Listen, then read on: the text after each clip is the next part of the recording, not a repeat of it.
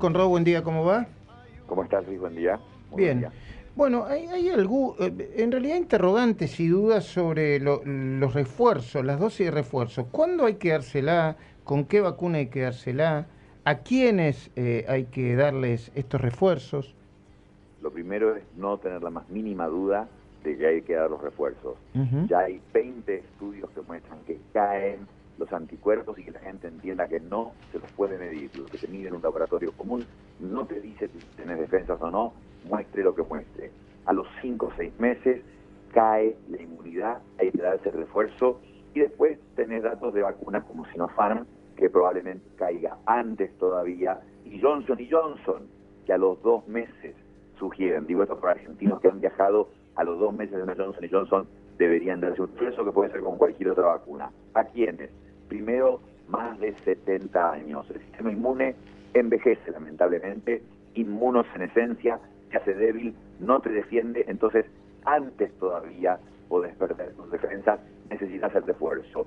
Las personas están muy expuestas, y el personal de salud, de seguridad, los maestros, y los que tienen alguna enfermedad de cualquier tipo que afecta al sistema inmune, los trasplantes, el cáncer, los que toman corticoides en forma crónica. Y por último, y lo anunció la ministra Bisotti, todos, a todo el mundo que haya cumplido seis meses de vacunación, hay que vacunarlo con un refuerzo, porque si no te pasa lo que están viendo en Europa, en que aumenta un pico enorme de infecciones, simplemente porque hay gente que ya se vacunó hace muchos meses y han perdido su defensa contra el COVID. Entiendo, muy bien.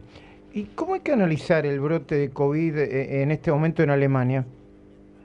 Con preocupación o sorpresa de escuchar a Merkel que diga, señores, hagamos algo, porque si no podemos saturar las terapias intensivas. ¿Cómo? De nuevo. Esto es un déjà vu, Luis. Ya pasó en 2020. ¿Puede pasar ahora con la gente vacunada? Sí. Porque hay muchos países que no tienen el grado de vacunación de Israel e incluso de Chile y Uruguay, que es altísimo. Esos países tienen más del 60%, pero no tan alto, y volvieron a una vida casi totalmente normal. Claro. Y ahí tenés vos Holanda y Austria que están proponiendo, van a implementar ya, aislamiento para los no vacunados. Y no es solamente Alemania, Noruega, Alemania, Reino Unido, Dinamarca, Irlanda, Holanda, Uh. Bélgica, Austria, están con un pico de aumento como no tenían desde noviembre del 2020. Qué bárbaro. ¿Y vos por qué decís, Conrado, cada tanto que cada vacuna aplicada es tan importante? ¿Cuál- eh, eh, eh, obviamente es importante, pero ¿en qué radicaría esa, esa, eh, esa relevancia en cada vacuna aplicada?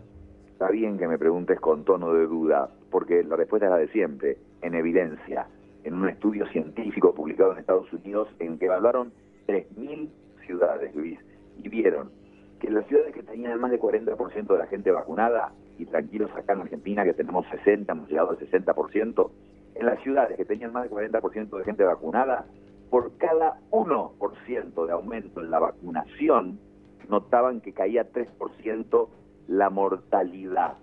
Es decir, saben y pudieron calcular que si hubieran aumentado la vacunación de 40% de la población con dos dosis a 80% de la población con dos dosis, las muertes habrían caído casi 70%. Mirá Y en. Estados Unidos, que es donde calcularon esto, se habrían salvado 127 mil vidas. Entonces, enfatizar que cada persona que vacunás, cuidado, estás protegiendo a los demás, ¿eh? incluso a los no vacunados.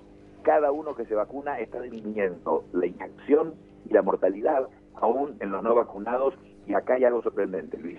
Si vos mirás las curvas, desde el lunes, después de las elecciones, o sea, este lunes, aumentó notablemente la cantidad de vacunación en la Argentina. Vos. De 200.000 por día y está casi en 400.000 por día. Es un buen camino, aunque estamos en 60% y si llega a haber un brote de Delta, necesitamos estar cerca del 80%.